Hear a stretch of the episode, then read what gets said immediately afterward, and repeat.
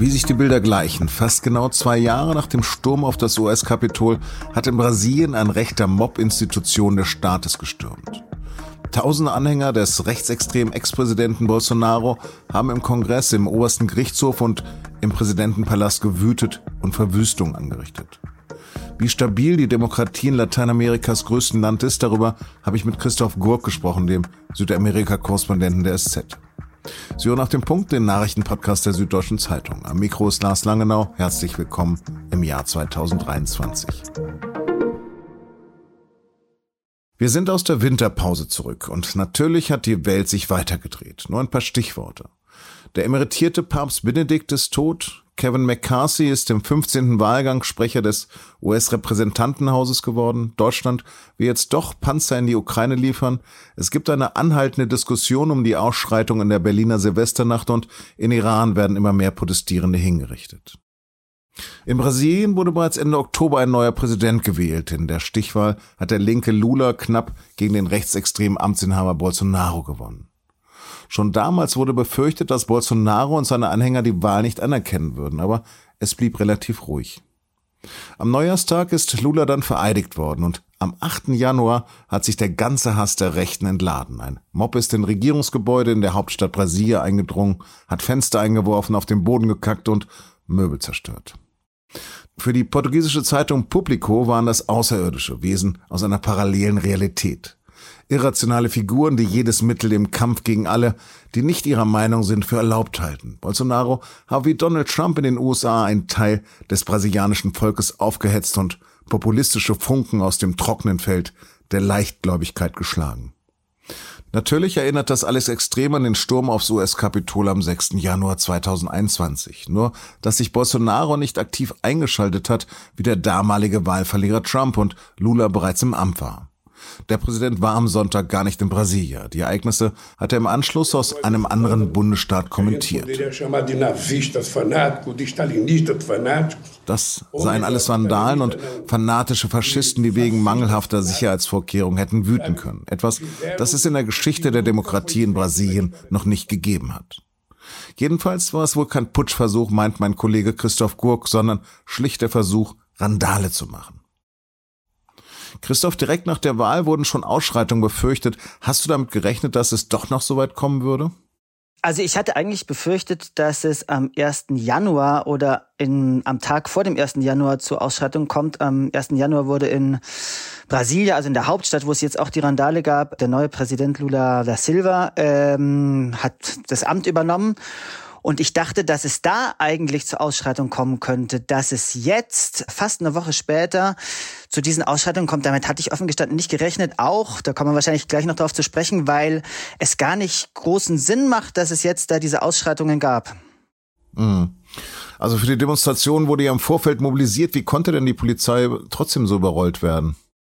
Es gab schon im Vorfeld gab es Hinweise drauf, dass es so einen Versuch geben wird, ähm, das, den Kongress zu stürmen und in Regierungsgebäude einzudringen. Es wurde in WhatsApp-Gruppen und in Telegram-Gruppen von rechten Bolsonaro-Anhängern dazu aufgerufen. Es wurden teilweise auch angeboten, dass man Leute aus anderen Bundesstaaten nach Brasilia fährt mit Bussen, wo die Fahrtkosten bezahlt wurden, wo es sogar freies Mittagessen und freies Abendessen und also Kost und Logis gab. Die große Frage ist jetzt eigentlich, warum davon niemand was mitbekommen hat, beziehungsweise es haben anscheinend schon Leute was davon mitbekommen. Also der Senat in Brasilien hatte wohl auch die Bundespolizei, beziehungsweise die Polizei in Brasilia, also der Hauptstadt, aufgerufen, mehr Polizisten einzusetzen. Das hat die nicht gemacht. Dazu muss man jetzt vielleicht wissen, dass der Sicherheitschef von der Hauptstadt von Brasilien ein ehemaliger Justiz- und Innenminister von Bolsonaro ist, der zum Zeitpunkt dieses Randales am Sonntag in den USA war. Der wurde sofort aus dem Amt entfernt und es gibt da schon den Verdacht, dass der da irgendwie mit äh, involucriert sein könnte. Er hat alles schon von sich gestritten, aber es ist zumindest fragwürdig, warum da nichts passiert ist, wieso da so wenige Polizisten eingesetzt waren, wieso die Polizisten, die eingesetzt waren, teilweise lieber Selfies von sich und den Demonstranten geschossen haben, als da einzugreifen. Also das ist schon alles bisschen verdächtig, würde ich jetzt mal sagen. Mhm. War das denn ernsthaft jetzt ein Putschversuch? Der neue Präsident oder neue alte Präsident war ja im Bundesstaat Sao Paulo unterwegs und eben nicht in der Hauptstadt. Also es macht eigentlich überhaupt keinen Sinn, was da gestern Abend oder am Sonntagabend passiert ist. Im Januar ist in Brasilien eigentlich große Ferienzeit. Es ähm, ist ein Sonntag. An Sonntagen ist sowieso eigentlich niemand an Politikern in der Hauptstadt, weil die alle nach Hause fliegen in ihre Heimatstädte oder Heimatprovinzen.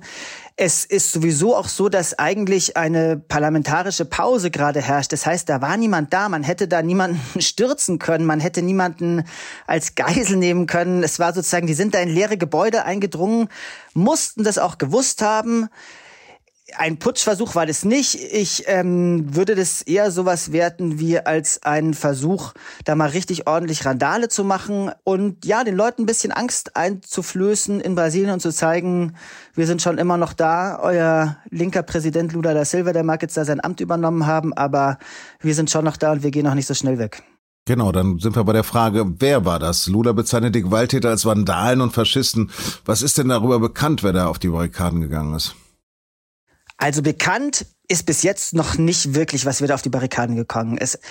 Die eigentliche Frage ist gar nicht so, wer da wirklich das Randale gemacht hat, sondern wer dahinter steckt. Es war bei den Straßenblockaden, die es nach der Wahl gegeben hat, auch von rechten Bolsonaro-Anhängern, war es so, dass es zum Beispiel große Geldgeber aus der Agrarindustrie in Brasilien gab. Die haben ein Interesse dran, dass Lula da Silva nicht irgendwelche Umweltauflagen äh, jetzt verstärkt. Die machen da Druck und ich schätze schon, dass es eine Schicht in Brasilien gibt, die ein Interesse dran hat, die neue Regierung zu destabilisieren und ähm, die Geld hat, um das zu unterstützen und eben sowas zu machen wie Busse zu bezahlen, zum Beispiel, mit denen dann Bolsonaro-Anhänger nach Brasilia gekarrt werden.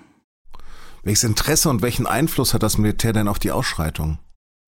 Da muss man eigentlich eher anfangen, was für eine Rolle hat das Militär in den letzten Jahren gespielt. Das Militär wurde unter Jair Bolsonaro in ganz viele Schlüsselpositionen gehoben. Also ähm, es war zum Beispiel der Gesundheitsminister war ein Ex-Militär, der Infrastrukturminister war ein Ex-Militär, der Vizepräsident war ein Ex-Militär. Und unter Lula da Silva werden viele von ihnen diese Position verlieren. Das heißt, es gibt schon ein Interesse im Militär daran, Druck zu machen auf die neue Regierung und zu sagen, wir sind hier noch da. Ähm, wenn ihr uns jetzt hier aus wichtigen Positionen entfernt, dann könnte es euch vielleicht irgendwann schlecht bekommen. Bei diesem Randale jetzt hat man ist das Militär ist nicht direkt eingegriffen, war nicht an den Randalen beteiligt. Es gibt aber Videoaufnahmen, die noch nicht bestätigt sind, die aber den Verdacht nahelegen, dass das Militär zumindest diesen Protestzug, der ja gestartet ist beim Hauptquartier des, der brasilianischen Armee in Brasilien, der Hauptstadt, dass sie den zumindest zeitweise begleitet hat und dass auch Militärangehörige unter diesen Randalierern waren. Das ist aber nur ein Verdacht, der noch nicht bestätigt war, deshalb muss man das so ein bisschen mit Vorsicht genießen. Nochmal ganz konkret, Bolsonaro ist ja nach Florida geflüchtet oder wie man das auch immer nennt. Ist Bolsonaro verantwortlich für diese Gewalt? Ja und nein. Ich würde sagen, er ist insofern verantwortlich für die Gewalt, weil er im Vorfeld von den Wahlen schon seit Monaten, teilweise sogar seit mehr als einem Jahr, immer wieder Zweifel an diesem Wahlsystem geschürt hat. Also Brasilien hat ein elektronisches Wahlsystem schon seit Jahrzehnten. Das funktioniert sehr gut. Es gibt von Experten keine Zweifel daran. Bolsonaro hat aber immer gesagt, wenn wir nicht gewinnen, dann hat es nur damit zu tun, dass hier sozusagen die Wahl gefälscht wurde. Dafür gibt es keinerlei Hinweise. Seine Anhänger glauben es trotzdem. Und das ist ein Grund, wieso die jetzt auf die Straße gehen, weil sie glauben, dass diese Wahl gefälscht war. Dass er direkt daran beteiligt ist, kann sein, wenn dann aber im Hintergrund. Er hat auf seinen Profilen bei Facebook, bei Twitter oder sowas, wo er eigentlich sehr aktiv ist, nicht dazu aufgerufen, nach Brasilien zu gehen. Er hat während dieser Randale sich nicht zu Wort gemeldet. Er hat sich ein paar Stunden später zu Wort gemeldet aus Florida, wo er im Moment gerade sitzt, ähm, per Twitter, hat geschrieben, er hat damit also gar nichts zu tun. Das wäre vollkommen an den Haaren herbeigezogen, ihn jetzt da Vorwürfe zu machen. Kann aber natürlich dennoch sein, dass er im Hintergrund irgendwelche Fäden gezogen hat. Offen gemacht hat das zumindest nicht. Du hast vorhin das Wort Destabilisierung gesagt. Also ist diese Lage denn jetzt endgültig entschärft oder glaubst du, es geht weiter? Ich fürchte schon, dass es weitergeht. Nach den Wahlen ist es ja in Brasilien äh, überall im Land zu Straßensperren gekommen. Die haben so ungefähr eine Woche heftig angehalten und dann sind sie abgeflaut. Gleichzeitig gab es Demonstrationen vor Kasernen, wo Bolsonaro-Anhänger und ähm, ja Brasilianer aus der extremen Rechten ein Eingreifen des Militärs gefordert haben. Diese Demonstrationen, die haben immer weiter angehalten, also auch bis kurz vor diesen Randalen weiter angehalten. Die Frage ist jetzt so ein bisschen, was jetzt sofort in den nächsten Tagen passieren wird. Es kommt schon in bestimmten Bundesstaaten von Brasilien, ist es schon wieder zu Straßensperren gekommen, zum Beispiel Mato Grosso, wo dieses Agrobusiness besonders stark ist. Ähm, es ist auch die Rede davon, dass in bestimmten Städten, zum Beispiel in Rio de Janeiro, Bolsonaro-Anhänger vielleicht versuchen könnten, Treibstofflieferungen zu blockieren. Die Lage ist ganz bestimmt nicht entschärft. Und es wird auch für Lula da Silva sehr schwierig werden, das hat jetzt gezeigt am Sonntag die Szenen, dass es die größte Aufgabe von ihm sein wird, dieses tief gespaltene Land irgendwie zu einen. Herzlichen Dank für das Gespräch. Sehr gern.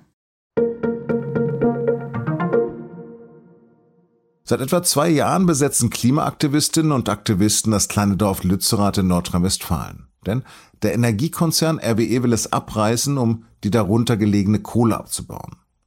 Diese Woche soll das Dorf jetzt endgültig geräumt werden. In den vergangenen Tagen sind deshalb etliche weitere Klimaaktivisten nach Lützerath gereist, um Widerstand zu leisten.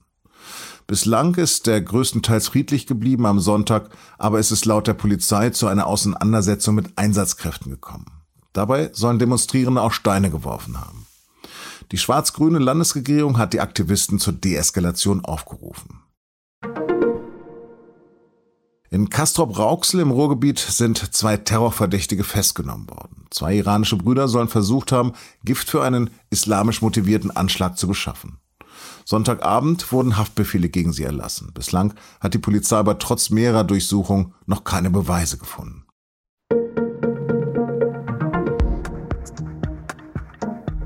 In unserem Podcast und nun zum Sport knöpfen sich die Kollegen den FC Bayern vor. Rekordmeister ist gerade im Trainingslager beim ehemaligen BM-Gastgeber Katar in Doha. Besonders gute Erinnerungen dürften einige Spieler hier nicht daran haben, da war ja doch irgendwas mit einer verpatzten WM. Außerdem suchen die Münchner nach der Verletzung von Manuel Neuer ja noch immer nach einem Torhüter und sie haben gerade den Niederländer blind verpflichtet. Sie finden den Podcast wie unser gesamtes Hörprogramm unter sz.de-podcast. Redaktionsschluss für Auf dem Punkt war 16 Uhr. Produziert hat die Sendung Emanuel Pedersen. Vielen Dank fürs Zuhören und bis morgen.